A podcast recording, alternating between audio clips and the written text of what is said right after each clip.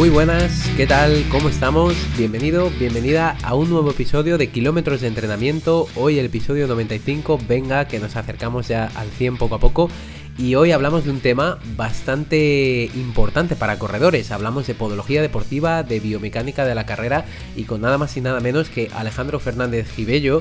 Y Alejandro, aparte de todo lo que voy a explicar ahora a continuación y todo lo que nos va a explicar él, es la persona que me ayudó directamente con mi lesión de fascitis plantar. Algunos de los corredores que yo llevo y escuchan esto incluso han trabajado con él y es un excelente profesional. Me sorprendió mucho el trato por su parte, por supuesto, pero sobre todo el enfoque que tenía a la hora de abordar estas lesiones y el problema que yo tuve en este caso, incluso con corredores que, que han ido de mi parte y vas a ver realmente el enfoque que tiene, lo vas a escuchar aquí. No va a hacer falta que yo te cuente nada en ese sentido, simplemente hacer una pequeña introducción sobre Alejandro, sobre quién es y bueno, eh, actualmente eh, Alejandro es profesor asociado en la Universidad Autónoma de Madrid y en La Salle, también es director del curso de experto en podología deportiva y biomecánica, tiene bueno el grado en podología, también grado en fisioterapia, Además, eh, tiene conocimientos de ecografía avanzada, sobre todo enfocada en pie tobillo.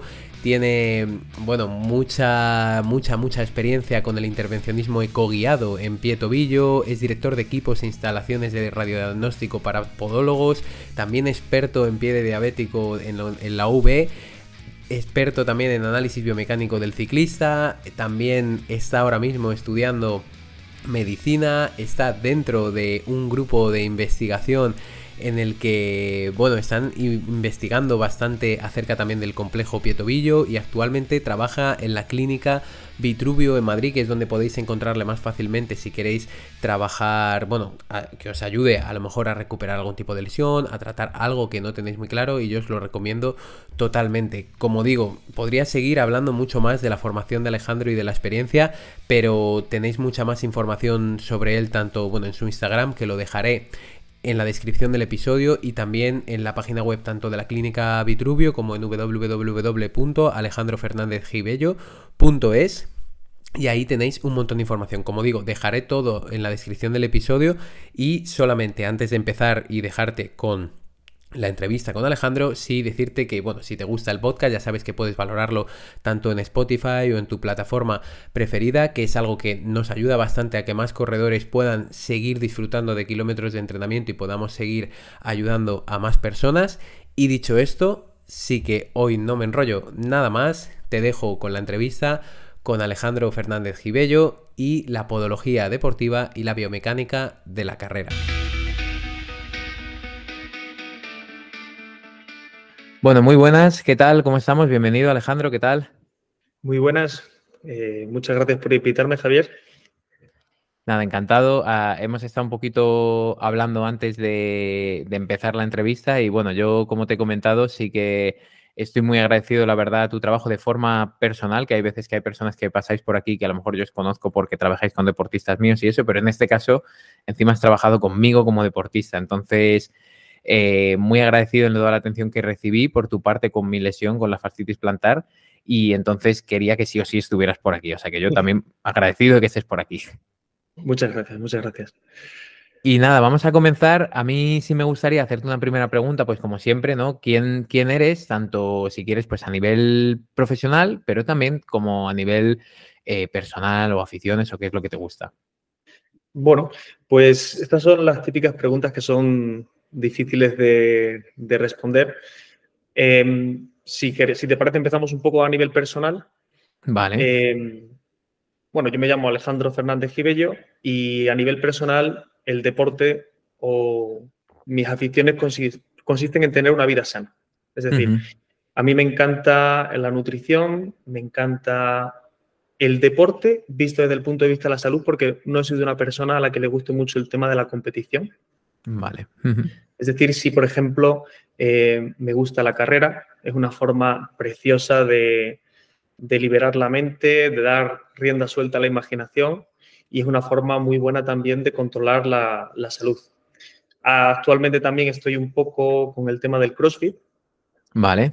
Que llevo ya un par de añitos haciéndolo, intentando ganar de mejorar la movilidad del hombro. El hombro muy comprometido en CrossFit, pero bueno. Mm. Y, bueno, y a nivel profesional, pues realmente mi, mi forma de, vivir, mi forma, mis hobbies, el deporte como tal, junto con mi vida profesional va, mucho de la mano. Al fin y al cabo soy una persona que basa su, su tiempo libre, aunque suene triste decirlo, también lo baso mucho en el trabajo, que seguramente es algo que también te pasará, te pasará a ti. Sí. Y, y a nivel profesional, pues bueno, yo soy podólogo y fisioterapeuta. Me he formado un poco en, las dos vías. Eh, actualmente también estoy formándome en, medicina, que estoy en, tercero ya. Y baso un poco también mi ámbito clínico y profesional en tres pilares que considero que son muy importantes. Vale. Me encanta la, la clínica, y el trato con los pacientes porque realmente es cuando se aprende, cuando escuchas a las personas. Me encanta también la docencia porque no hay mejor forma también de, aprender que intentando enseñar a alguien. Y también creo que un pilar importante dentro de nuestro trabajo es la investigación. Eh, tenemos eh, un equipo de investigación en el que colaboramos diferentes profesionales de Italia, de, de Innsbruck, de la zona de, Austria y compañeros de aquí de España. Y con la investigación un poco es donde damos rienda suelta a, la imaginación e intentamos sobre todo mejorar a nivel profesional. Vale. O sea que estás abierto realmente y ahora trabajando en esos tres ámbitos, ¿no? Eso es, totalmente, sí. Doy clases en la universidad y hago cursos a nivel privado. Trabajo aquí en la clínica Vitruvio, en el ámbito privado, y luego a nivel de investigación, pues eso, colaboramos con, la Universidad de, Innsbruck, en Austria, y hacemos con nuestros equipos de investigación algunos estudios a nivel privado también. Vale, y entiendo que eso también em, tendrá mucha conexión entre sí, ¿no? O sea, me refiero, tú a lo mejor estás en clínica y dices, ah, esto pues de la parte de investigación o viceversa, ¿no? Totalmente, totalmente. Al final ves un paciente, el paciente te cuenta un problema, eh, intentas tratarlo, ves que el paciente tiene eh, algunos factores de riesgo que le imposibilitan hacerle a lo mejor el tratamiento más habitual o la intervención habitual y a partir de ahí es cuando se te ocurre o se te enciende la bombilla y a raíz de ahí intentas llevarlo al ámbito de la investigación para poder darle luego posteriormente la solución al, al paciente. Al fin y al cabo, todo gira siempre alrededor del paciente. Claro, de, digamos, de como, por decirlo de algún modo, como la solución final, ¿no? A la persona a la que vas a ayudar finalmente, que la investigación yo creo que también muchas veces va dedicada ahí. Totalmente, totalmente. Vale. Y, y, luego sí que en ese sentido, con todas estas áreas que has ido teniendo y que tienes actualmente, ¿cuáles crees que son a lo mejor los puntos a nivel profesional que más te han marcado o que han hecho a lo mejor, no sé si es el caso, que viraras en una dirección u otra o que ampliaras miras o quizá que es una pregunta muy, muy ambigua, pero por eso. pues eh, este es un poco difícil de, responder porque al fin y al cabo la vida va dando, va dando tumbos, vas conociendo a personas, vas haciendo diferentes formaciones que te van un poco cambiando. Yo sí, eso sí lo tengo muy, lo recuerdo todavía perfectamente. Yo al principio eh, me metí muy de ámbito, me, metí muy de lleno en el ámbito de la fisioterapia, vale. en el ámbito también de la terapia manual, terapia manual ortopédica, sobre todo en el control y la exploración del dolor, que era un ámbito que me llamó muchísimo la atención. Y la verdad es que tratarlo a nivel profesional también es muy satisfactorio, el poder tratar, eh, intentar, entre comillas, como curar a un paciente también con las manos, ¿no?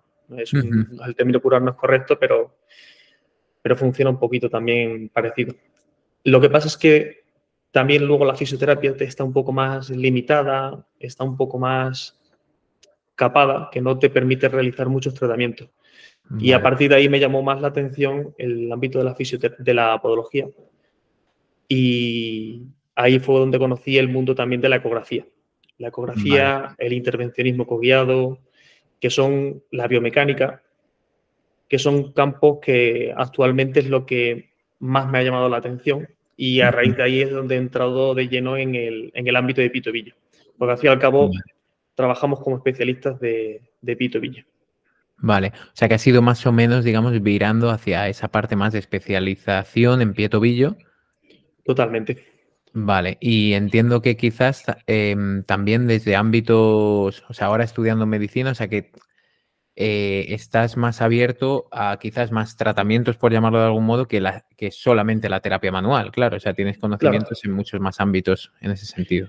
Claro, o sea, realmente em, mi foco es el, el intentar especializarme en pito tobillo. Es decir, al fin y al cabo, nuestro trabajo es de, especialista de pito tobillo. Vale. Y una de las cosas que sí me gusta también explicarle a los pacientes es que un verdadero especialista es, no es el que te hace tratamientos complicados, sino es el que sabe todos los tratamientos o la gran mayoría de los tratamientos que se pueden abordar, ya bien los ofrezcas tú o se lo puede ofrecer otro paciente, otro profesional. Al fin y al cabo, tú tienes que buscar lo mejor para el paciente. Y si el paciente lo que más necesita es un tratamiento manual, pues sería tratamiento manual. Si lo que necesita es una intervención quirúrgica, realizarlo una intervención quirúrgica, o si lo que necesita es un tratamiento con plantilla, pues un tratamiento con plantilla. Porque si un paciente va solo una persona o un especialista que solo hace cirugía, pues es, al final se suele simplificar de una forma sencilla, ¿no? Si vas a la carnicería te van a dar carne y si mm. vas a la pescadería te van a dar pescado. Pero realmente el paciente no es que quiera carne o pescado.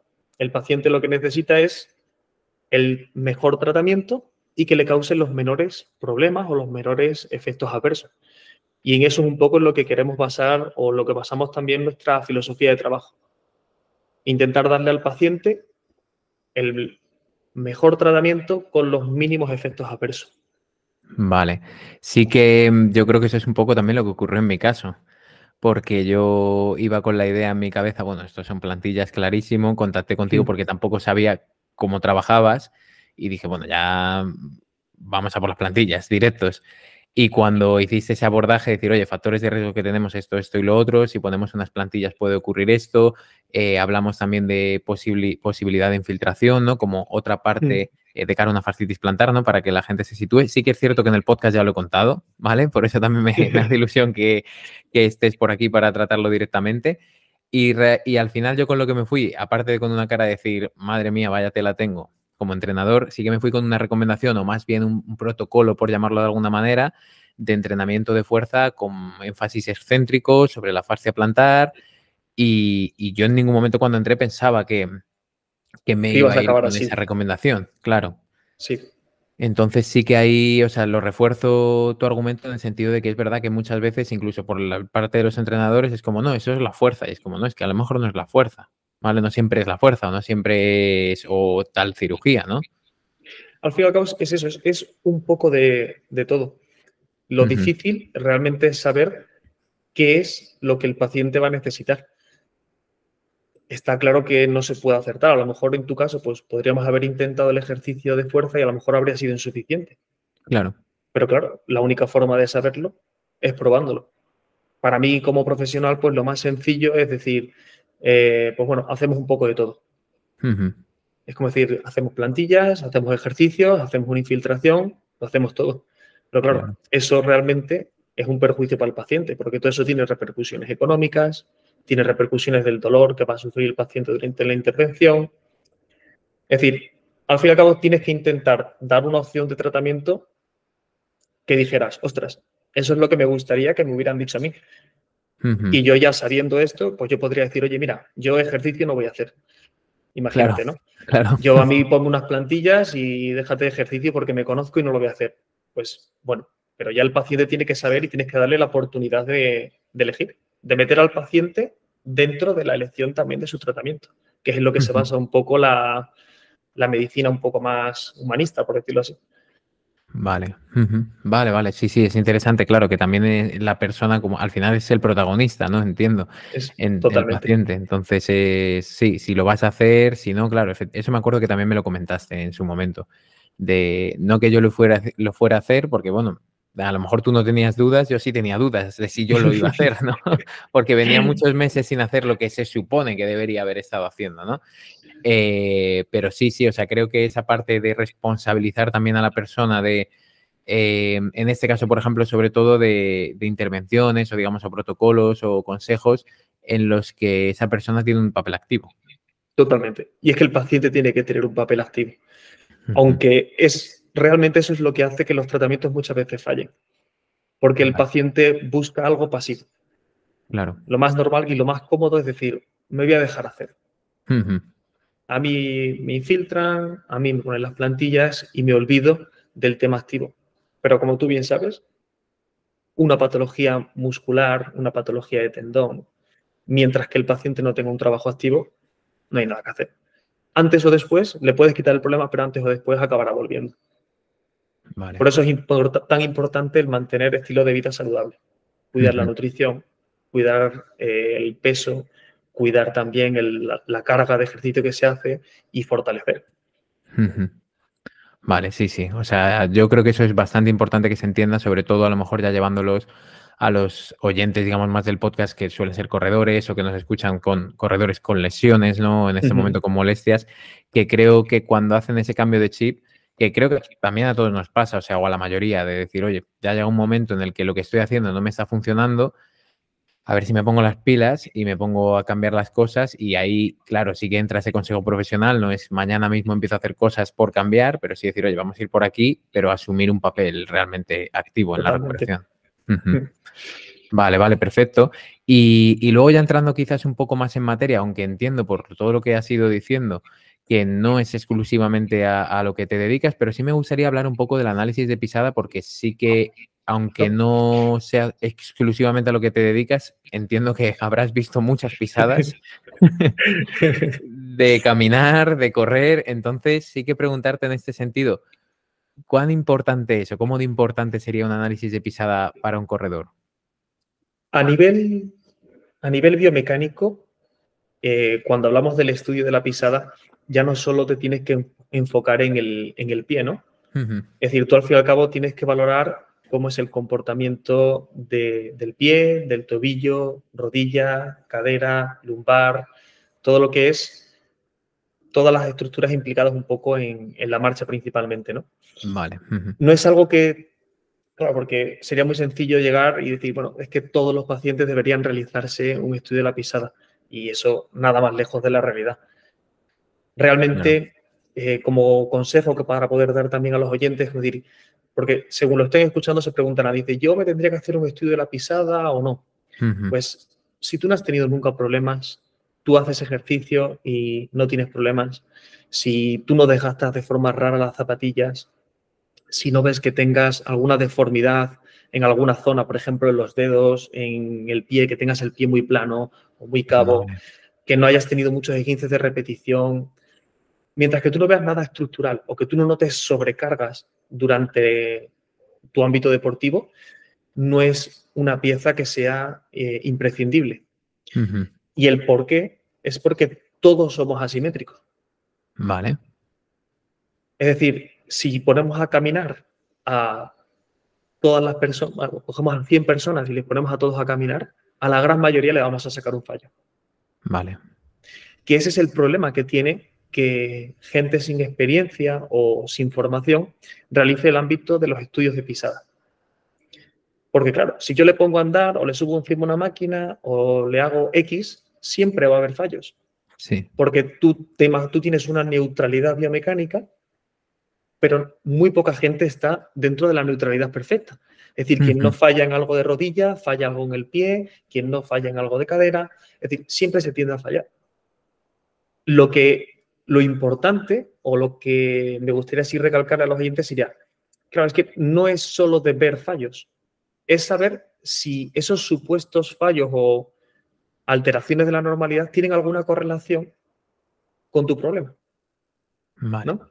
Que eso fue un poco también lo que, lo que hicimos contigo. Es decir, yo te puedo coger, puedes coger un pie, puedes ver diferentes alteraciones, pero esa alteración científicamente tiene alguna correlación clínica con, en tu caso, por ejemplo, la fascitis? Pues a lo mejor no.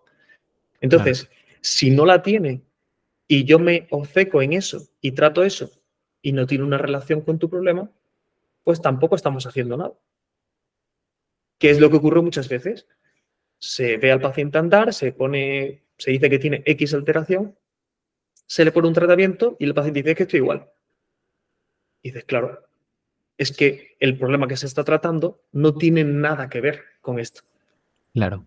Por ejemplo, eh, el tema de la, mítica pronación, sí, sí. la mítica supinación. Sí. Todos pronamos y todos supinamos. Es algo normal durante la marcha, ¿no?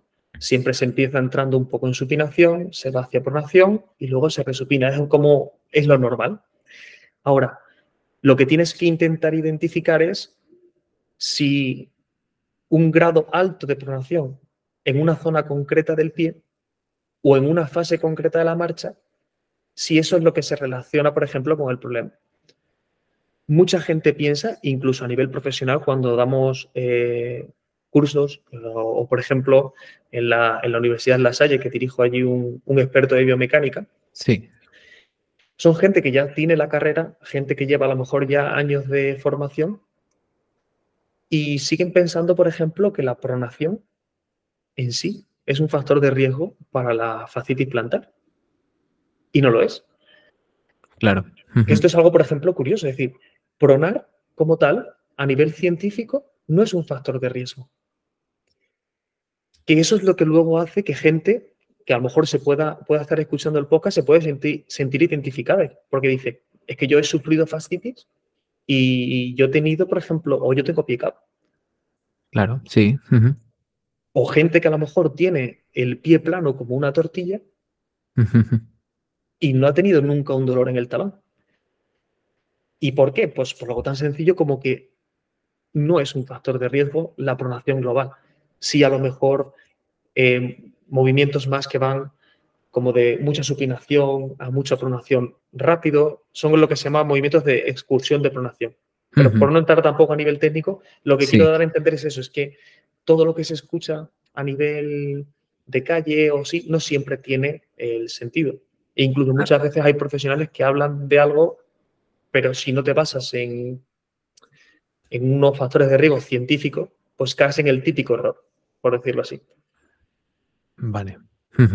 Claro, o sea que en, ese sentido, o sea, a nivel de análisis de pisada, sí que yo creo que al menos sirve para quitar como esa parte de em, me va a solucionar todo, ¿no? Que muchas veces como es que todo viene de ahí y lo que dices, yo también pensaba en ese sentido, te pregunto por análisis de pisada porque es como se suele definir, digamos.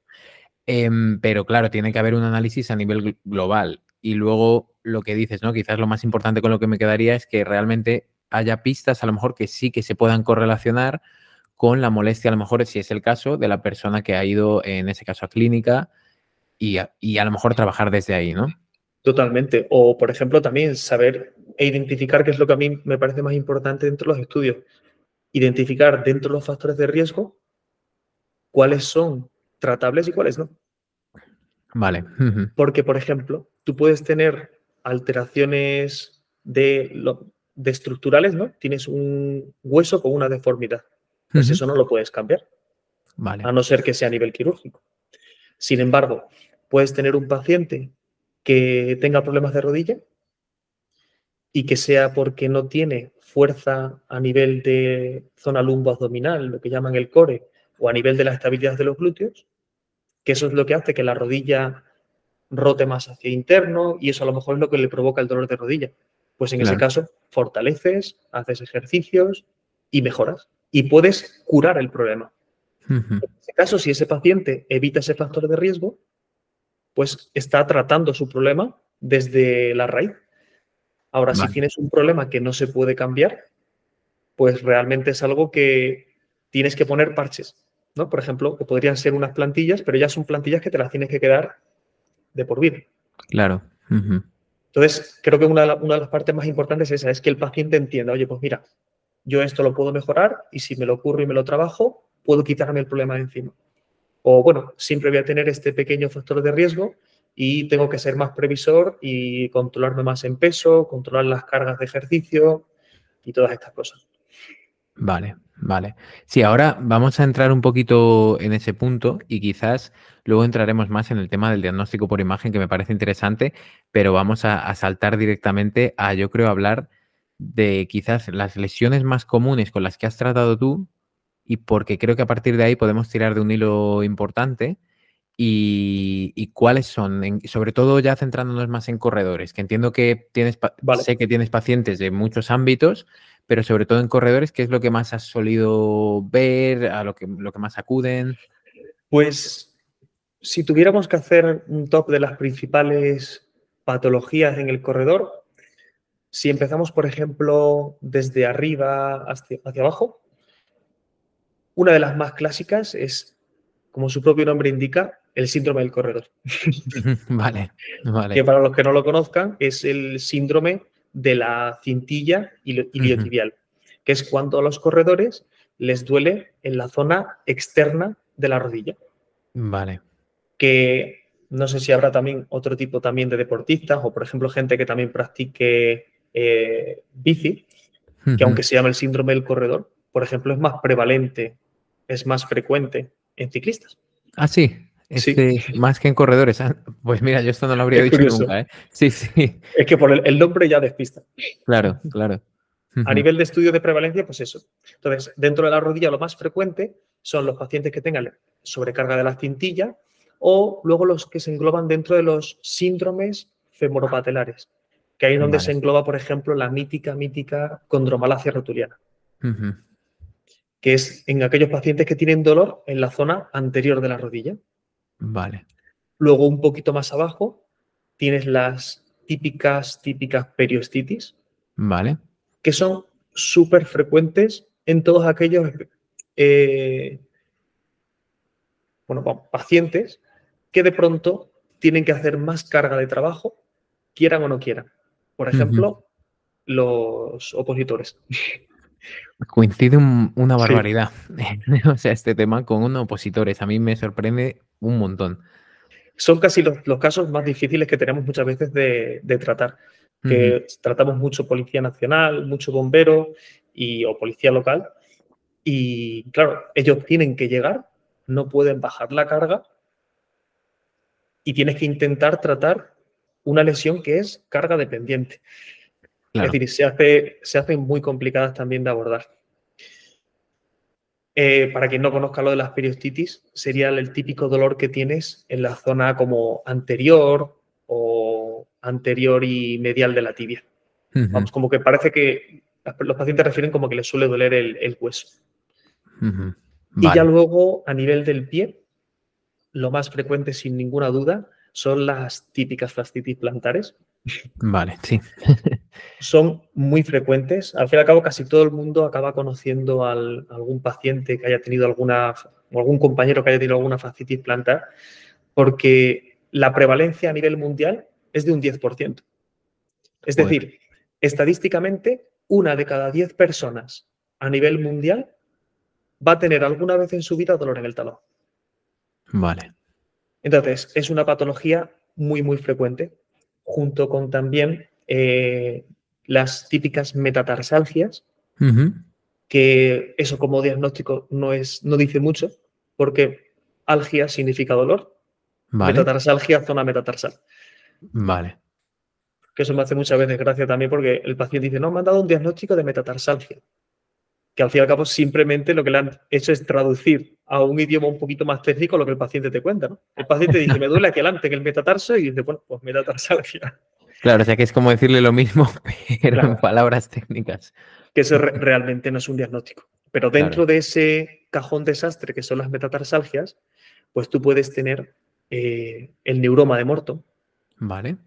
Que es esta patología en la que se inflama el, el nervio que pasa entre los dedos o, por ejemplo, una patología muy frecuente y muy infradiagnosticada, que son las lesiones de la placa plantar. La placa plantar es como si fuera una especie de fibrocartílago que está debajo de los huesecitos de los metatarsianos. Vale. Y que se tienden a lesionar por aumentos de carga.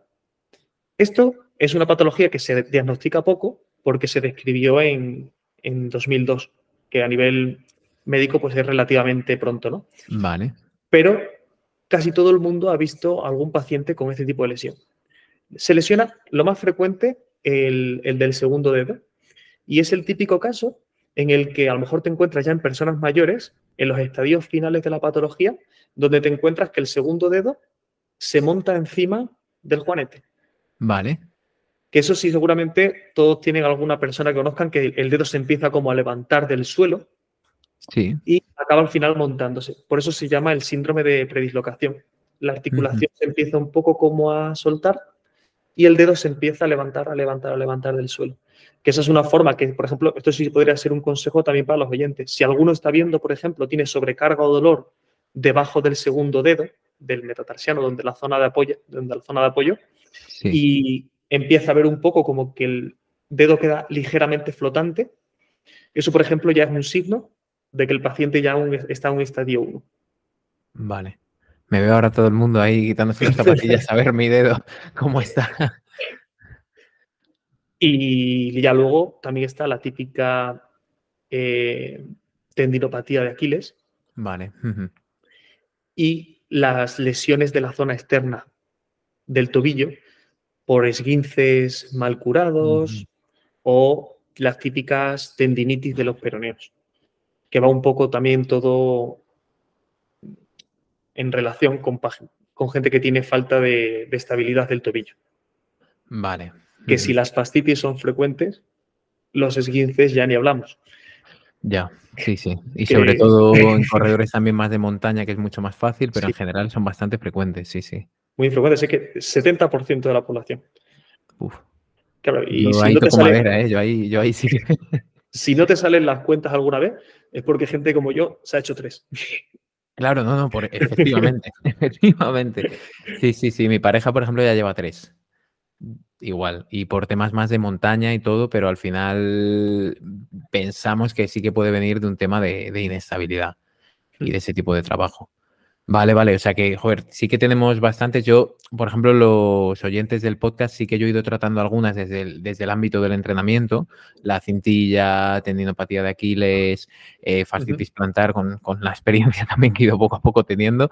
Y, y, sí que aquí creo que has dicho algo muy interesante y me gustaría poder entrar en ello, ya que estamos hablando de las lesiones, y es el tema del diagnóstico sí. versus, podríamos decir a lo mejor, eh, la línea de trabajo o la posible solución, que yo creo que a veces se confunde, o sea, en el sentido de, em, o, a lo mejor quizás el diagnóstico y lo que es el título de la lesión, o sea, el diagnóstico quizás versus el título, ¿no? ¿Qué nos podrías decir sobre eso? Porque yo creo que ahí hay mucha confusión y el ejemplo que has dado es muy claro de, parece que cuando vas al médico y te dice, tienes metatarsalgia, uff, menos mal, ya está.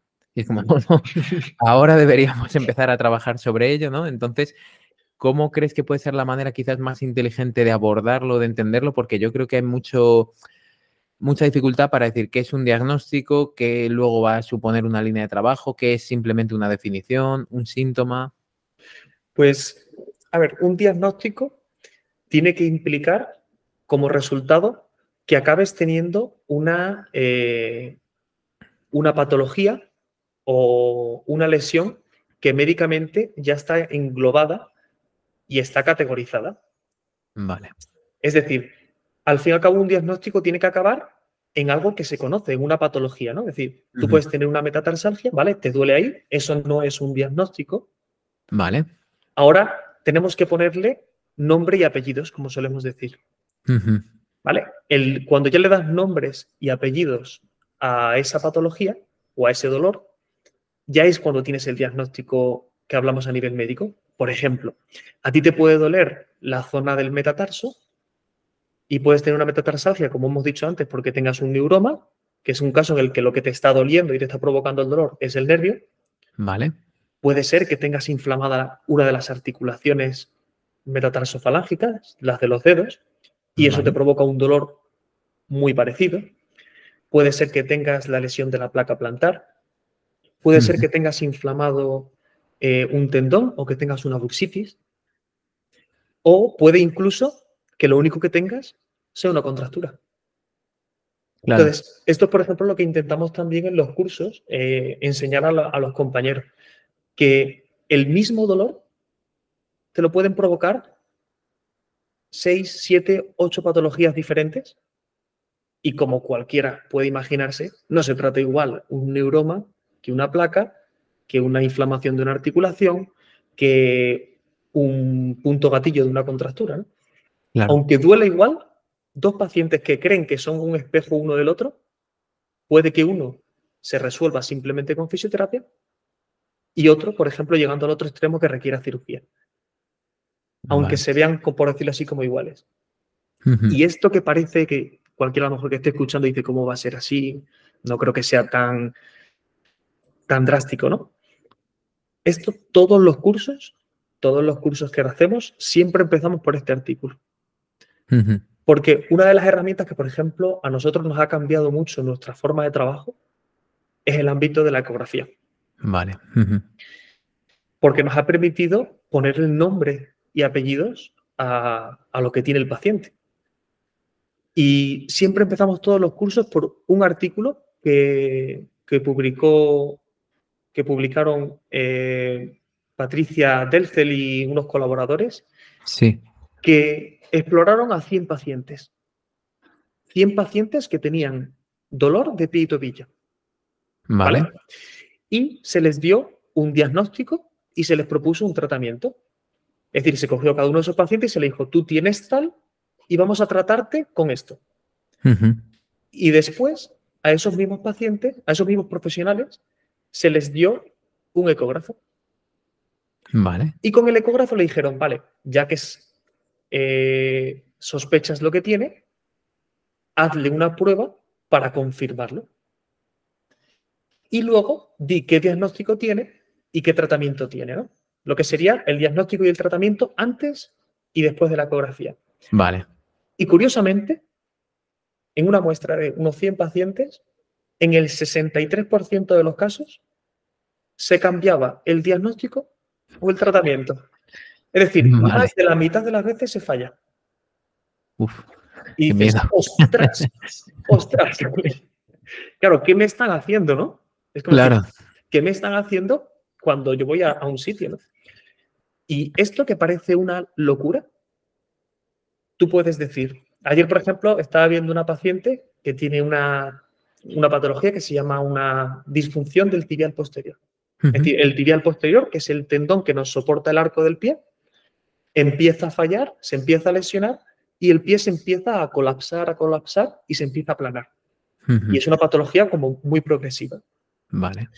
Claro, tú puedes pensar y decir, vale, el paciente tiene una disfunción del tibial y ese es el diagnóstico, ¿no? Y dices, bueno, como diagnóstico tampoco es porque no, es, no le estás dando nombre y apellido. Disfunción simplemente significa es que no funciona bien. Es que eso ya lo sabe el paciente. porque el paciente te viene diciendo, el arco se me hunde, ¿no? Claro. Y a ese mismo paciente tú te puedes encontrar que simplemente lo que tenga sea una tendinopatía en el que el tendón se está empezando a afectar. Vale. Y se empieza un poco como a degenerar. Te puedes encontrar en otro paciente que tenga una tenosinovitis, que es un proceso inflamatorio en el que se acumula líquido alrededor del tendón. Puedes tener una tendinopatía con rotura.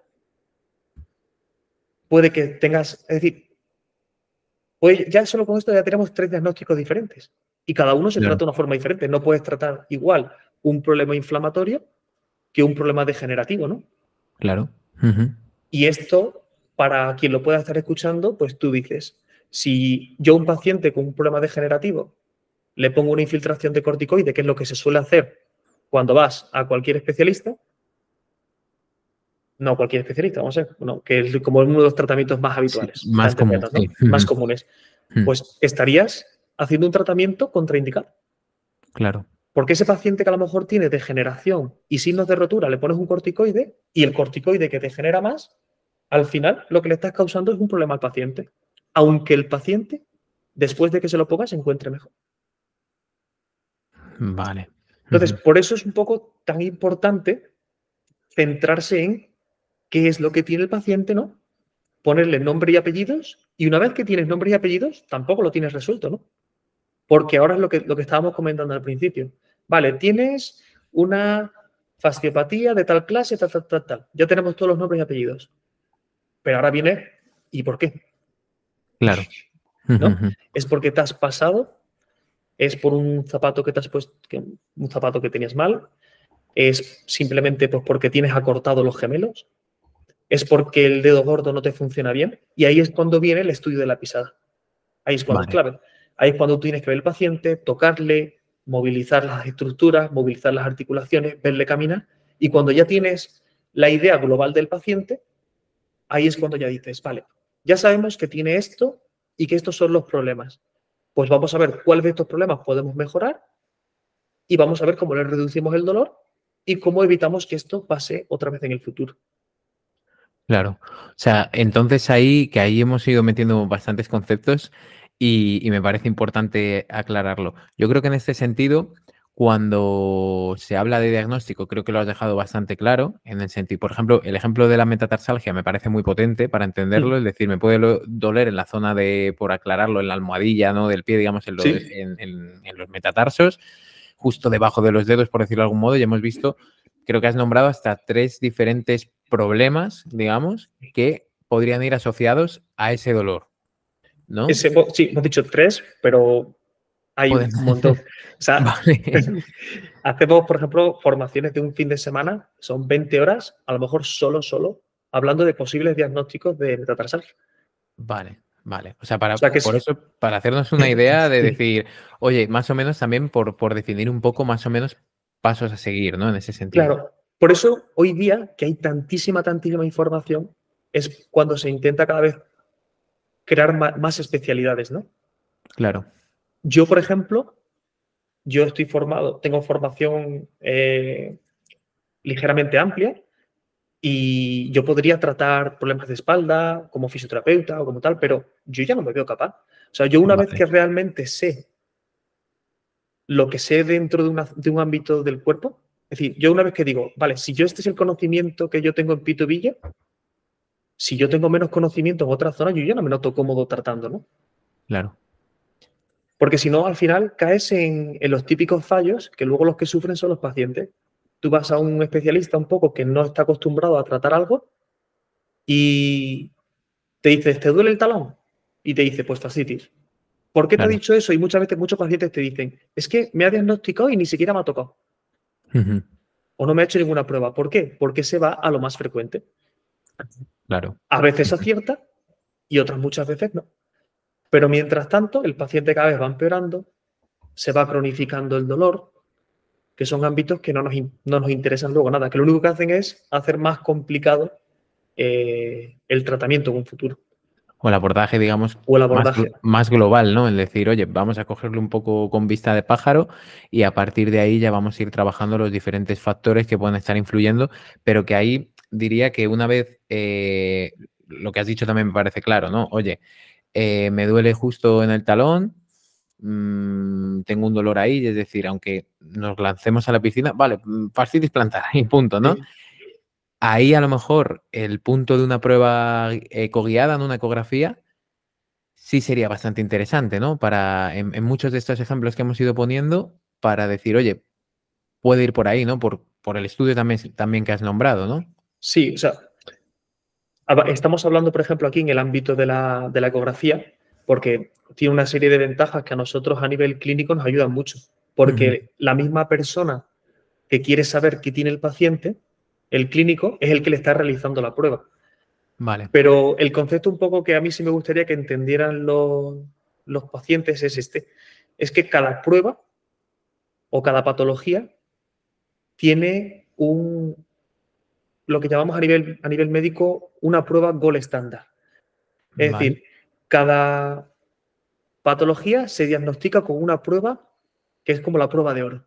Vale pero que, por ejemplo, la fastitis plantar se puede ver con una ecografía, pero también se puede ver con una resonancia. Es decir, por ejemplo, las dos pruebas te valdrían. Lo que no te vale es que te diagnostiquen de una fascitis haciéndote una radiografía. Vale. Aunque se ve. Son cosas que también que se ven. Es decir, me han dicho que tengo una fascitis y me han hecho esta radiografía. Y digo, pues ahí no se ve nada. En la radiografía se ve el hueso, y en la radiografía pues, puedes diagnosticar patología de hueso. Y luego hay cosas para tejido blando, músculos, tendones, nervios, y eso se ven con pruebas específicas para eso. Resonancia, ecografía, lo que le salga al final, pues más, que sea más barato, más económico y menos molesto para el paciente. Que por eso la ecografía ahí tiene un pequeño plus. Vale. O sea que espero que sí que tú recomendarías muchas veces sí buscar ese posible diagnóstico con imagen, con la adecuada, eh, como un punto complementario, ¿no? Decir, para no caer en, sobre en estimaciones, a lo mejor como has hablado, ¿no? Decir, pues eso es esto y punto, ¿no? Sí, sin duda, porque el exceso de confianza lo que te hace es fallar. Eso, por ejemplo, también se lo comentamos mucho a los alumnos. Tú tienes, lo primero, para tú poder diagnosticar, tienes que escuchar al paciente. El paciente es el que tiene la clave y tú tienes que hacerle las preguntas correctas para que el paciente te diga y te vaya haciendo como, como en el típico quién es quién. ¿no? ¿Tiene gafas? No, pues venga, ya quito estas cosas, ¿no? Entonces tú tienes que ir preguntándole para saber cuál es la patología del paciente. Luego tienes que pasar al paciente a la camilla. Y en la camilla tienes que explorarle, tocarle y hacerle test ortopédicos que intenten confirmar lo que tú sospechas. Pero por ahora solo es una sospecha.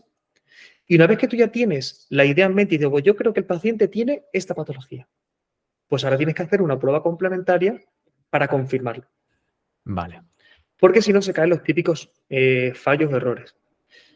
Obviamente, si la prueba, pues a lo mejor es una prueba muy invasiva para el paciente, en esos casos, pues a lo mejor intentas evitarlo.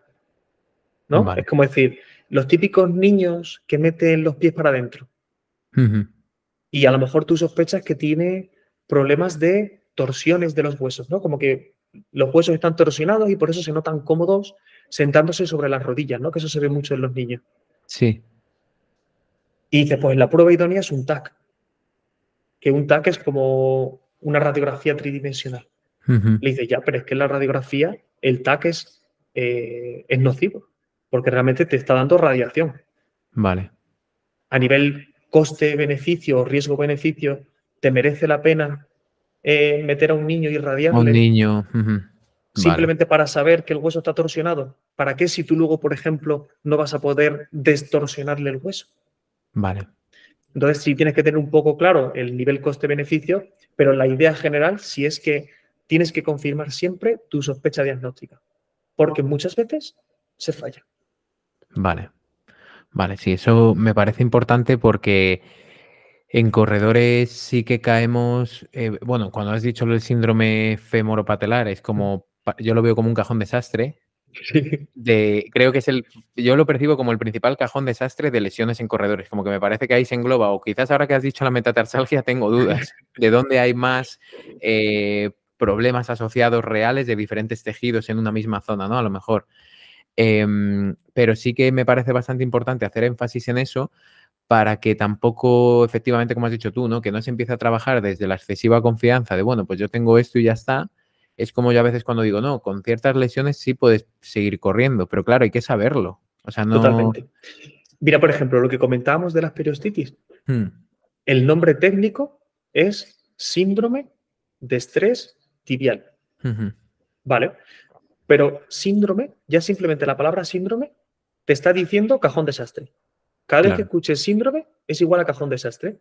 Dentro de ese cajón desastre, que son los síndromes de estrés, si se inflama el periostio, que es la membrana que recubre el hueso, tienes una periostitis.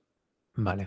Pero si se inflama o se lesiona ya el hueso por dentro, ya empiezas a tener fisuras o fracturas de estrés de la tibia. Ya solo esto, cualquiera que lo escuche, cree que va a ser lo mismo que se te inflame un poquito la membrana de fuera a que el hueso se fisure por dentro. Pues no. El tratamiento cambia y sobre todo, el pronóstico cambia. Es decir, el pronóstico es lo típico que te pregunta el paciente. Dice, ¿y cuándo voy a recuperar? Pues es que a lo mejor de una periostitis en un mes ya estás, pero es que si ya tiene lesionado el hueso, de tres meses para arriba. Vale.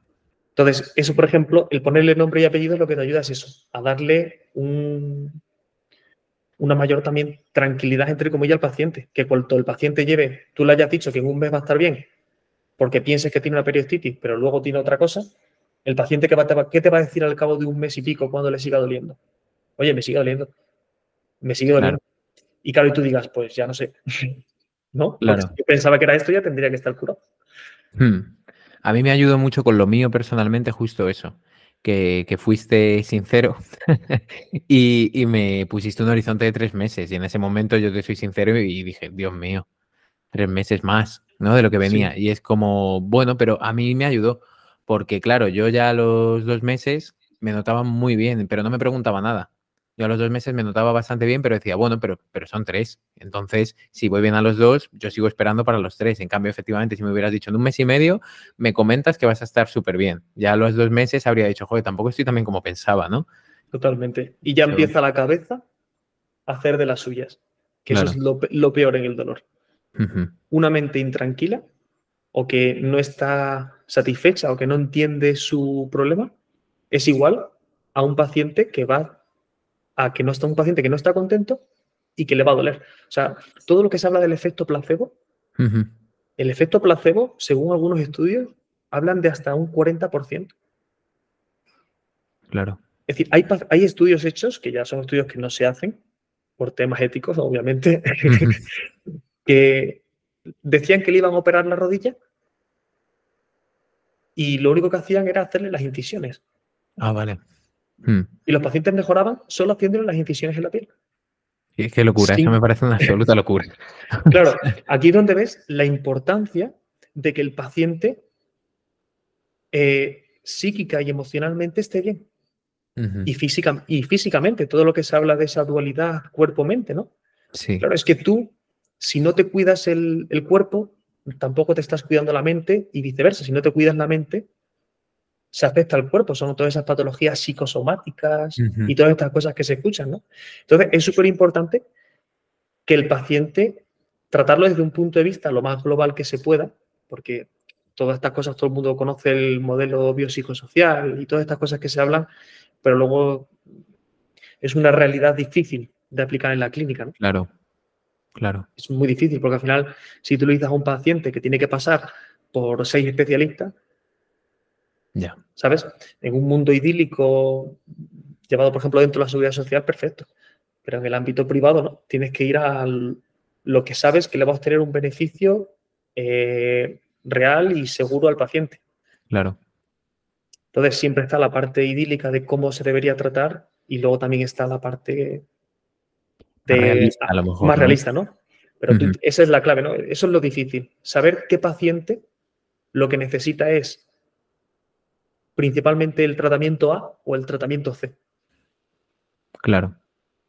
Porque si alguien tiene, por ejemplo, mucho problema o mucha afección a nivel psicológico, mucho estrés, pues lo, que le digo yo a los pacientes con el tema del ejercicio o el tema de las plantillas, es decir, pues ¿para qué te vas a gastar dinero en unas plantillas? Las plantillas son caras. No es tu principal problema. Coge este dinero y gástalo en un entrenador. Gástalo en, en tema de apuntarte a clases de mindfulness, en que te vea algún especialista en psicología si lo que tienes es ansiedad. Y ya luego, si ves que va bien, pues empezamos con el tema de las plantillas. O con infiltraciones, por ejemplo, ¿no? Por dar un poquito los ejemplos así como más clásicos. Claro. Sí, ahí también lo que creo que facilita muchas veces es que, bueno, que tengas confianza en el profesional que te está llevando los mm. profesionales y que yo a veces, yo personalmente esa confianza la baso normalmente en un plan, claro, de decir, vale, vamos a hacer esto. Y al menos ahora, durante este tiempo, voy a estar haciendo esto. Que a veces sí que creo que, mm, que tendemos eso, a tener ese papel pasivo que comentábamos al inicio, entonces como que tú no estás dentro del plan, es bueno, voy a volver a las ondas de choque dentro de un par de semanas. Y, y, en esas dos semanas no has estado haciendo nada, o tampoco, pero porque nadie te ha dicho, oye, o has ido a las ondas de choque, pero no has salido de allí diciendo, vale, vas a venir dentro de dos semanas, pero en estas dos semanas vas a hacer esto, esto, esto, esto, esto, tres veces a la semana, por ejemplo. Sí, o lo, que comentábamos, ¿no? El, las ondas de choque, por ejemplo, es, un buen tratamiento. Se utilizan ampliamente y es un buen tratamiento, pero se tienen que combinar, por ejemplo, en temas de las tendinopatías, con una carga controlada. Eliminación de factores de riesgo y carga. Si el paciente solo va, pone el pie y le dan un poco de ondas de choque, pues sí, se mejorará algo, pero no va a curar su problema.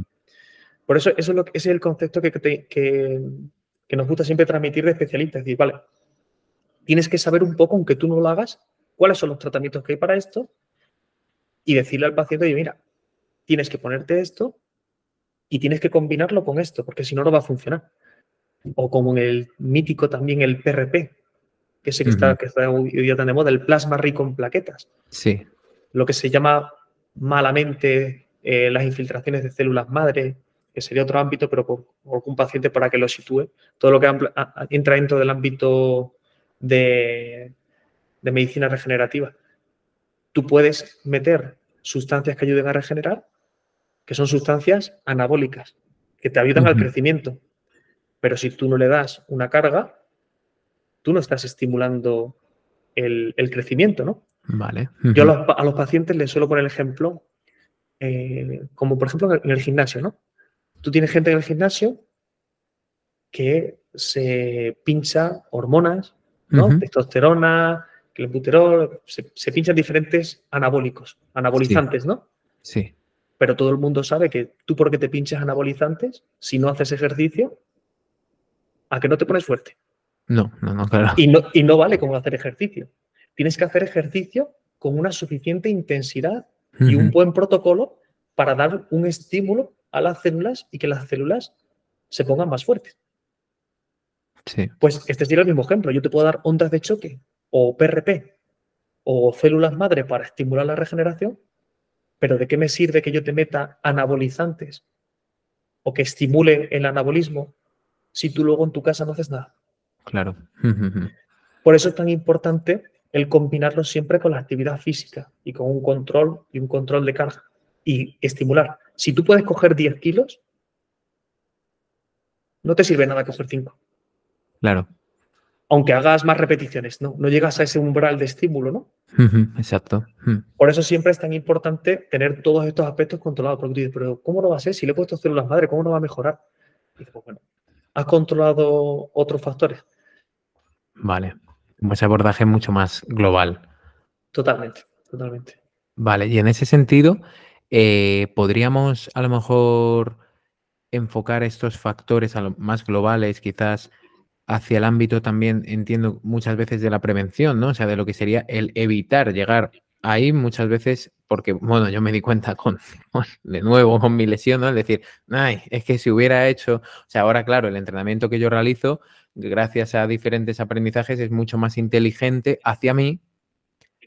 De lo que hacía antes. O sea, me refiero, yo a lo mejor ahora, antes que ponerme a hacer un press banca con mucho peso, que a mí como corredor tampoco me va a dar tanto beneficio, digo, no, luego haces el press banca si te apetece lo que quieres, pero ahora vas a hacer ejercicios eh, enfocados en fase de plantar, vas a trabajar el dedo gordo y luego ya hago el press banca, ¿no? O sea, ese cambio para mí. Pero a nivel de prevención, y, y, quizás ligándolo a lo mejor también, quizás no lo sé, con los errores que han podido tener diferentes corredores que han podido llegar a ti, ¿cuáles serían quizás las recomendaciones principales? Sé que de nuevo es muy global, pero por ir entrando en ello. No, no, este, este por ejemplo, sí es una pregunta que, porque no solo viene gente con problemas. Cuando ya tiene un problema, muchos corredores vienen, pues eso, vengo a hacerte un estudio de la pisada. Vale. Para ver si tengo algo, ¿no? Para prevenir, ¿no? Que realmente eso es lo importante dentro de la salud, ¿no? Y muchas veces acaba y dice, bueno, ¿y qué puedo hacer yo para que no me pase nada? Claro. Pues no, no. en medicina no hay nada que sea 100% evitable. Claro. ¿Vale? Pero sí hay unos trucos o unas recomendaciones que sí pueden hacer que los pacientes se lesionen menos. Uno, y es uno de los más importantes, que es el control de la carga. Vale. Por ejemplo, hay estudios hechos en síndromes de estos femoropatelales o síndrome de la cintilla, los que hablamos de las personas que le duelen la rodilla, ¿no? Sí. Eh, se ha visto que si tú aumentas en las últimas semanas un 30% de la cantidad de carga de trabajo que estabas realizando anteriormente, eso ya es un factor de riesgo importante para que te duela. Por ejemplo, pacientes que de pronto eh, no están corriendo y de pronto dicen, pues, voy a empezar a correr. Llevo sin correr a lo mejor unos cuantos años y de pronto quiero empezar a correr. Y yo recuerdo que hace unos cuantos años yo salía a correr una hora y me hacía 10 kilómetros. Vale. claro, sí. Y has intentado hacer lo mismo. Y la primera vez lo has hecho. Te has cansado y has conseguido seguir, ¿no? Pero sigues haciéndolo. ¿Y qué es lo que le está ocurriendo al cuerpo? Que no le estás dando tiempo para que se adapte. El cuerpo es un tejido vivo, está hecho por células. Entonces, si tú de pronto le das más estímulo del que está acostumbrado, pues es cuando se empieza a romper. Vale. Y se lesiona. Entonces, una recomendación es intentar no aumentar muy rápidamente la progresión de carga. Aquí en los estudios hablan de un 30%. No hace falta ser tan numérico, ¿no? Pero que si tú estabas, estás acostumbrado a correr 5 kilómetros, pues no se te ocurra subir de 5 a 10. Claro. Una cosa así como tan, tan sencilla, ¿no? Otras recomendaciones, por ejemplo, el tema de calzado. Hoy día también que está muy de moda el calzado eh, minimalista. Sí. Eh, pues si tú estás acostumbrado, o sea, no vamos a hablar ni de si es bueno o si no es bueno, porque todo siempre depende de para qué paciente, ¿no? Pero actualmente parece que es como para todo y me gusta que saques este tema porque creo que es importante, porque al menos ayer justo me lo comentó un corredor.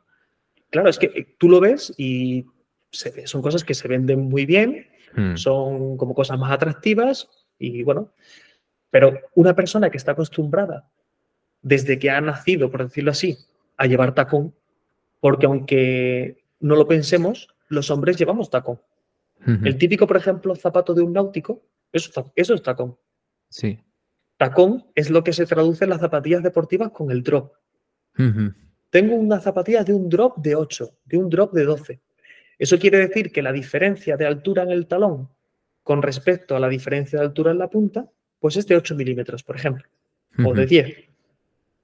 ¿Vale? Pues si tú estás acostumbrado a llevar una, un drop de 8, si de pronto te pasas directamente a un zapato minimalista, como tengas algún factor de riesgo por ahí para problemas en el, de fascitis, de tendinopatía de Aquiles o de los gemelos, vas a caer. Claro. Es decir, vas a mm. empezar con roturas en el gemelo, roturas musculares, vas a sufrir de pronto tendinitis, se te va a irritar la fascia, se te va a doler el metatarso, cualquier cosa de las que participan en lo que se llama el sistema calcáneo aquilio plantar, es decir, todo lo que sea gemelo, tendón de Aquiles, planta y la planta del pie entera. ¿Por qué? Pues porque estabas acostumbrado a tener tacón y de pronto ya no. Claro, yo, a los corredores además se lo explico en el sentido de que encima para nosotros normalmente añadimos más. O sea, me refiero, si tú estás corriendo 60 kilómetros a la semana y el resto de repente te ha dado, porque lo has oído por ahí, hacer todo con calzado minimalista, es como es que a los 60 kilómetros a la semana, que da igual que los hagas con drop X o con tus zapatillas habituales, le sumas el caminar ahora con calzado minimalista, estamos sumando aún más carga, ¿no? En, sobre todo esa zona que es Total. Total. Y ese, esa suma de carga, ¿qué es lo que te lleva? A estrés de los tejidos. Entonces, esos son, por ejemplo, así unas recomendaciones muy típicas. Otra, em, que eso sigue lo que llamamos como, eh, a nivel biomecánico, se llama la teoría de adaptación de los tejidos, que va un poco hablando de lo mismo, ¿no? que es que tienes que darle tiempo al cuerpo que se adapte, ¿no? Por ejemplo, si tú sales a correr todos los días de la semana y todos los días de la semana a cierta intensidad en la que tú estás llegando, imagínate, por poner un número a tu 70-80% de tu frecuencia cardíaca, es decir, con una zona, zona 4, zona 5, es decir, que le mm. estás dando intensidad. Sí. Pues eso está creando una pequeña lesión en el tejido. Microlesiones, ¿no? Como las agujetas, ¿no? Son microlesiones. ¿Qué es lo que te recomiendan siempre, siempre, siempre después de hacer un ejercicio fuerte y extenuante? Unos días de descanso. ¿Por qué es eso? Eso es por lo que se llama el turnover de, de creación de colágeno. Es decir, el colágeno está constantemente en un turnover, es como un ciclo de creación y destrucción, creación y destrucción. Vale. Tú todos los días estás creando y estás destruyendo, igual que creas células de la piel, pero también les están descamando, ¿no? Sí. O igual que crece pelo y se te cae el pelo. Pues si tú das un estímulo fuerte, aumentas la fase de catabolismo. El cuerpo se destruye un poquito. Vale. Y si no le dejas que haga un ciclo de crecimiento en el que permita que regeneres eso, estás todos los días creando una microdestrucción en el tejido. Una microdestrucción, ¿en qué acaba un tendón? Pues en la típica tendinopatía, tendinosis. En ese proceso inflamatorio y degenerativo del tendón en el que al tendón no le ha dado tiempo a recuperarse. Entonces, otro concepto clave es, si te has dado caña, descansa. Vale. Y descansar no tiene por qué ser quedarse tumbado en el sofá. Vale. Y eso es cuando se dice, después de una cirugía, haz reposo relativo. es el mítico reposo relativo, ¿no? Sí. Reposo relativo no quiere decir que no te muevas. Si te han operado el pie, ¿qué tiene que ver eso con los brazos? Claro. ¿Qué tiene que ver eso con el abdomen? ¿Qué tiene que ver eso con el cuádriceps, con el torso? No, no procrastines, ¿no? No, Claro. no, sí, sí. utilices, no utilices la excusa esa para quedarte anclado en, en el sofá, ¿no? Claro. No, por eso te, te lo comento un poco pues por esto, porque la gente que, le- que está acostumbrada a hacer deporte a diario, claro, cuando le dicen estas cosas a los deportistas, te miran como diciendo, ya está este que me va a frenar. Claro, ¿qué voy a hacer No, no, no? Mm. Es decir, no, no, yo no, no quiero que frenes nunca. Simplemente da un estímulo diferente a tu cuerpo. Si le has dado un estímulo muy fuerte a lo que es gemelo y tendón de Aquiles, pues al día siguiente no se te ocurra saltar a la comba. Claro. No es lo más inteligente en ese momento, ¿no? Puedes hacer otro tipo de ejercicio. Y yo creo que eso es un poco las recomendaciones así un poco más a tener en cuenta. No pasarse en la carga. Si te pasas un poco de la carga, descansa un poquito.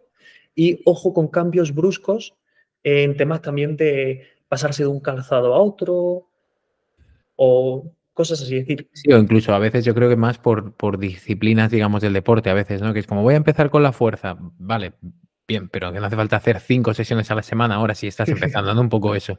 También cambios bruscos en general, ¿no? Es decir, que todo sea de forma progresiva, porque luego yo a veces llevando a los corredores te sorprendes de personas que se ha ido haciendo bien el aumento de carga y sobre todo los que van más a maratón o larga distancia y dices, joder, hace bastante tiempo, pero hemos casi duplicado la capacidad que tiene esta persona para asumir kilómetros desde hace mucho tiempo, pero se ha podido llegar a ese nivel de, de adaptación y te sorprendes, claro.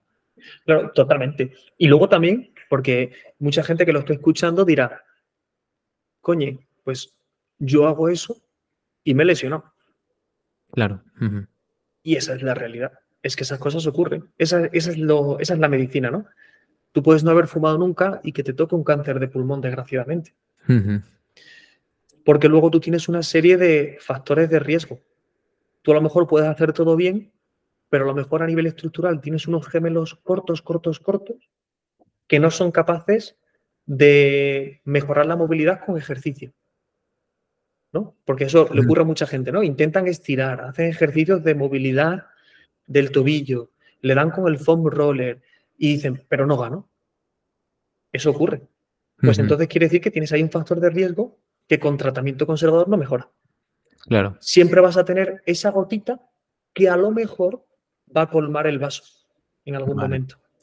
Por eso, no todo depende de lo que hagas, que la gran mayoría de las veces sí, pero luego también hay factores que son eh, individuales, Claro. ¿sabes? Tanto genéticos como estructurales. Vale. Vale, no, sí, sí, o sea, eso yo creo totalmente y ahí, por eso yo sí que hago mucho énfasis en decir, oye, al menos ya que estamos y ese riesgo existe, vamos a cubrir el resto sobre los que sí tenemos poder, ¿no? O vamos que a es el, el ejercicio. Fuerza, Claro, claro. fuerza, buena movilidad, bueno, cosas que no hemos El comentado. descanso, El descanso, el tema, el tema también de calentar claro. antes de una actividad y movilizar y estirar, por ejemplo, después. ujú, Hay gente, por ejemplo, que se hacía antiguamente, se tendía a estirar antes, estiramientos así pasivos, muy tranquilos, pero eso no te prepara para la actividad. Claro. Entonces, normalmente tienes que calentar y para que cualquier persona diga, ¿y qué es calentar? Pues hacer X actividad hasta que no vas a sudar. Sí, o sea, aumentar la temperatura corporal de forma es. progresiva. Hmm, Eso es, al final, ¿cómo sabes que has calentado? Pues porque estás empezando ya a notar que sube la, que sube la temperatura, ¿no? Sí. Pues sí, sí. tienes que empezar a hacer ejercicios de movilidad, eh, empezar a hacer ejercicios X, que eso, por ejemplo, ahí ya podrás darle tú más indicaciones para que el paciente esté preparado en ese momento para la carrera. Ya cuando estás caliente y estás con un tejido más elástico y más fluido, pues a partir de ahí empiezas para la actividad. Claro. de nada te sirve ponerte a hacer lo típico de tirarte en el suelo y ponerte a, estirar un poquito. Así nos estiramos, como se dice, guarrero, antes de la carrera, que realmente no te está dando tampoco ningún beneficio, ninguna prevención.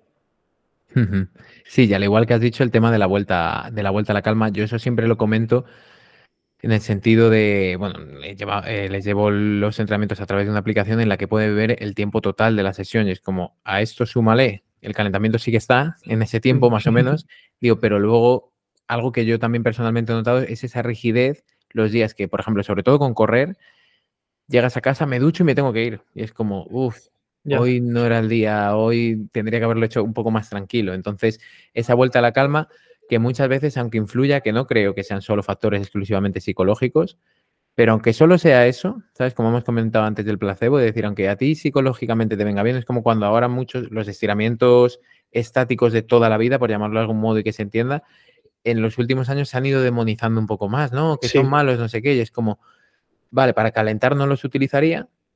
Pero para después, perfecto. Pero para después, claro, yo la gente que es que me funciona y digo, no, si no me extraña que sientas que te funciona, porque no hay ninguna contraindicación en que hagas eso. Entonces llevas haciéndolo toda la vida y sientes que realmente te, a mí al menos me sirve mucho para bajar toda la intensidad del ejercicio anterior, ¿no? No, totalmente. Y sobre todo también eso, que después también de, una actividad un poquito intensa, la musculatura se tiende a quedar un poco más rígida.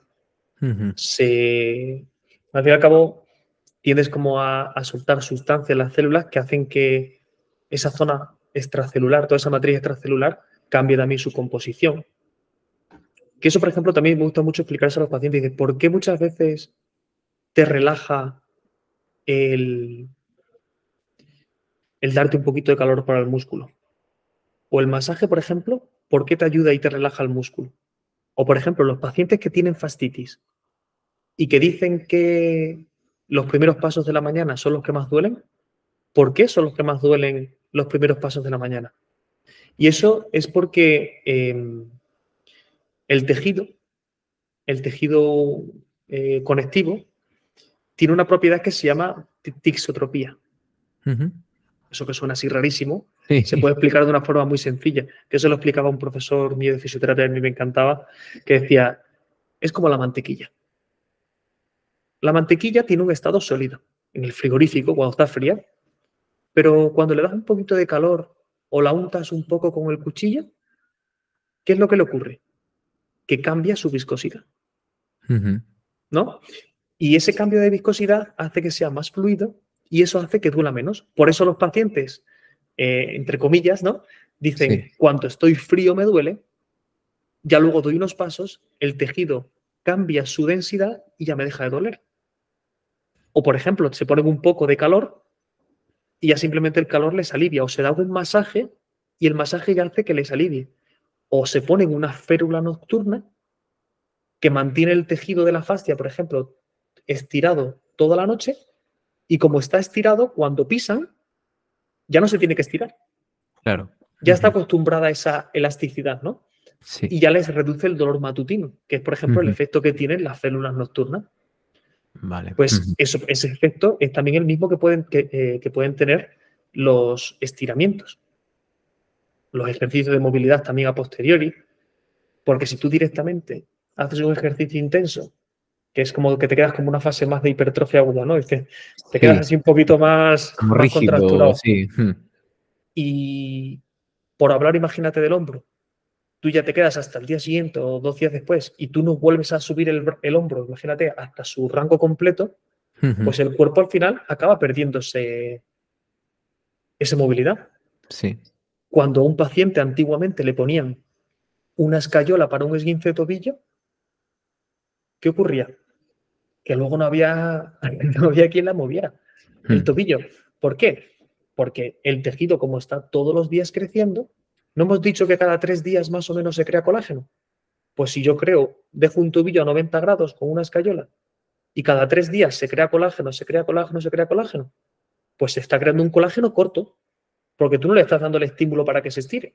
Vale, vale, vale, vale. Pues después de un mes, que imagínate la de ciclos de, de colágeno que ha habido, cuando quieres volver a estirar, ¿lo que es lo que te toca? Empezar a, como se dice entre comillas, romper adherencia. Sí. Se ha quedado todo en una posición y cuando quieres recuperarla es un lío, es un follón. Por eso ya, y se hace, y nosotros lo hacemos siempre, después de la cirugía, el paciente dice, ¿cuándo empiezo con los ejercicios? Ya. Claro. Ya es, ya, o sea, desde ahora mismo ya podrías estar haciéndola. Obviamente, si te hemos operado el pie, no te pongas directamente a hacer ejercicios, por ejemplo, de ponerte de puntillas. Pero se empiezan ejercicios, a lo mejor eh, con goma, puedes empezar con ejercicios eh, más de movilidad, en rango corto de movimiento, pero desde ya. Por eso lo que decimos, reposo relativo, ¿qué es? Es hacer algo que no te cree daño, pero siempre moverse. Más bien que se le tendría que cambiar yo creo que el nombre, ¿no? Sí, eso te iba a decir, yo lo estaba pensando justo ahora. Digo, claro, reposo relativo sería casi, casi, movimiento relativo, ¿no? Cambiarlo, decir, que haya movimiento, que sea, pero que no sea demasiado demasiado amplio, demasiado intenso, ¿no? Un poco por ahí. Nosotros le decimos al paciente siempre regla del no dolor. Claro. Tienes que hacer siempre todo lo que te permita el cuerpo que no te dé dolor al hacerlo, al acabar o al día siguiente. Porque hay gente que sale a correr y hay gente que le duele mientras que corre, ¿no? Pero también hay gente que no nota nada y al día siguiente se levantan hecho un Cristo.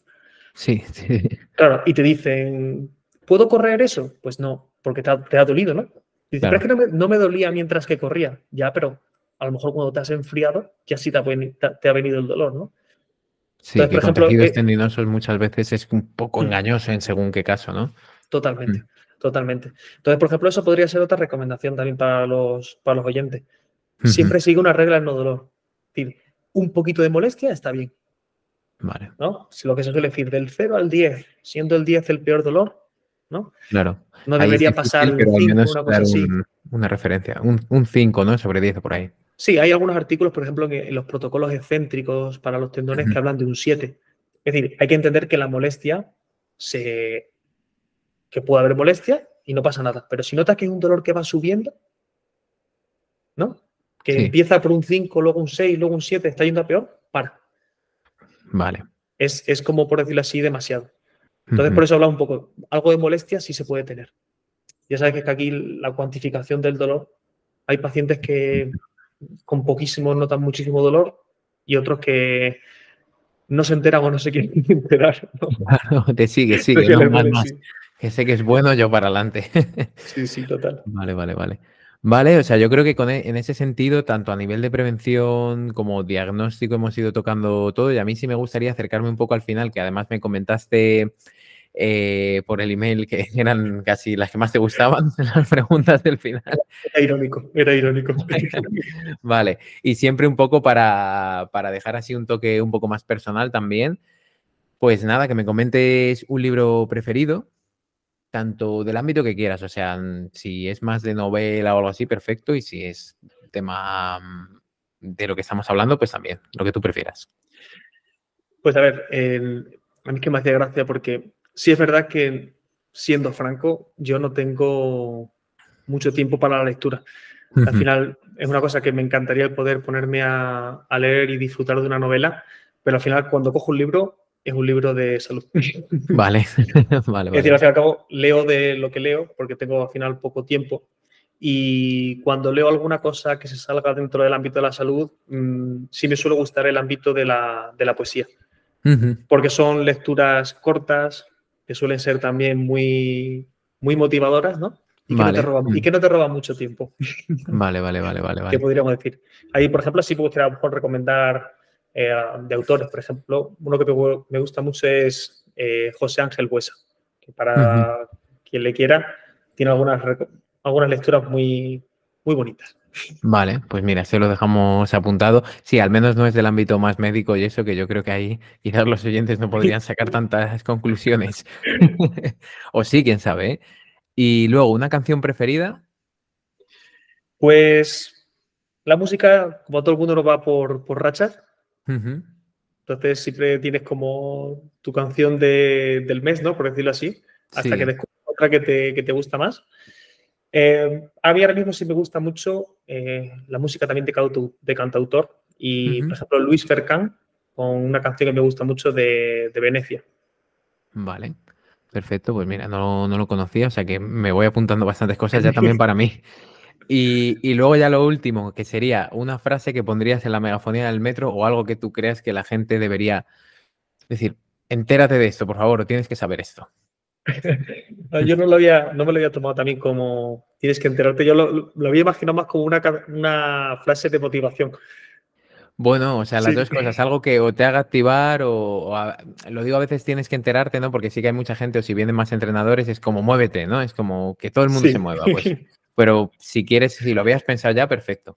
Pues mira, yo em, con respecto a esto, a mí sí hay una, frase de, una, de, una, poesía de, Walt Whitman que me gusta mucho y creo que es muy, muy motivadora, porque al fin y al cabo alguien cuando cuando entra en el metro yo me lo imagino que lo que quiere es que le digan, tranquilo, ¿no? Hoy, hoy va a ser un buen día, ¿no? hoy, puede ser un buen día.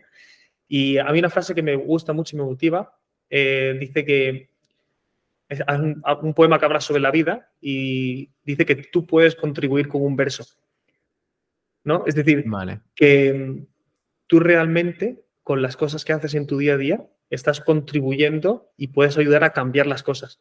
Que pues en el ámbito deportivo puede ser eh, céntrate en el ejercicio, céntrate en una vida saludable, que estás contribuyendo a cambiar tu vida, o cosas que puedes hacer a nivel de, investigación o a nivel de tratar mejor a las personas alrededor. Es decir, que con tus gestos realmente estás cambiando la vida. Entonces, me quedaría con esa de contribuye, contribuye con tu verso, ¿no? Oye, pues me gusta porque además se puede aplicar a muchas cosas. O sea, me refiero, se puede contribuir de muchas maneras y en diferentes ámbitos. O sea que que me parece perfecto. Y luego ya lo último, em, ¿dónde podemos encontrarte? ¿Vale? Tanto, bueno, que comentes todos los puntos que te parezcan más importantes, porque como estás en varias cosas, pues lo que tú prefieras.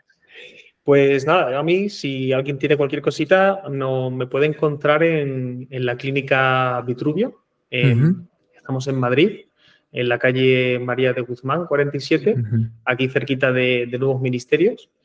Y siempre también me podéis encontrar por, redes sociales, que si alguien me quiere seguir, pues es Alejandro Fernández Gibello. Eh, en Instagram, en, Instagram normalmente ahora estoy un poquito, todo va como por rachas, ¿no? Ahora, sí. ahora estoy un poquito más con Instagram. encontraréis dos fotos, ¿no? Una es del personal, que es algo como más feliz, y ya luego una foto un poquito más profesional, que es el que utilizo un poco a nivel profesional. Si no contesto, no preocuparse, que como lo he dicho, depende de cómo esté de trabajo.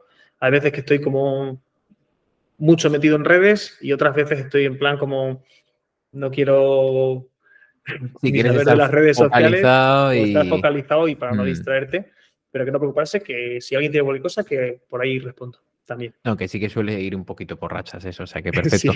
Lo dejaré de todos modos en la descripción del podcast, ¿vale? Para que puedan verlo desde ahí y tener contacto. Y bueno, pues de nuevo darte las gracias, ¿vale? Por todo el conocimiento, el tiempo y por la disposición, porque la verdad que ha sido fácil y, muy llevadero, la verdad. Muchísimas gracias a ti y muchísimas gracias también a, los oyentes por estar. Espero que haya sido también de utilidad y que no haya sido muy tostón.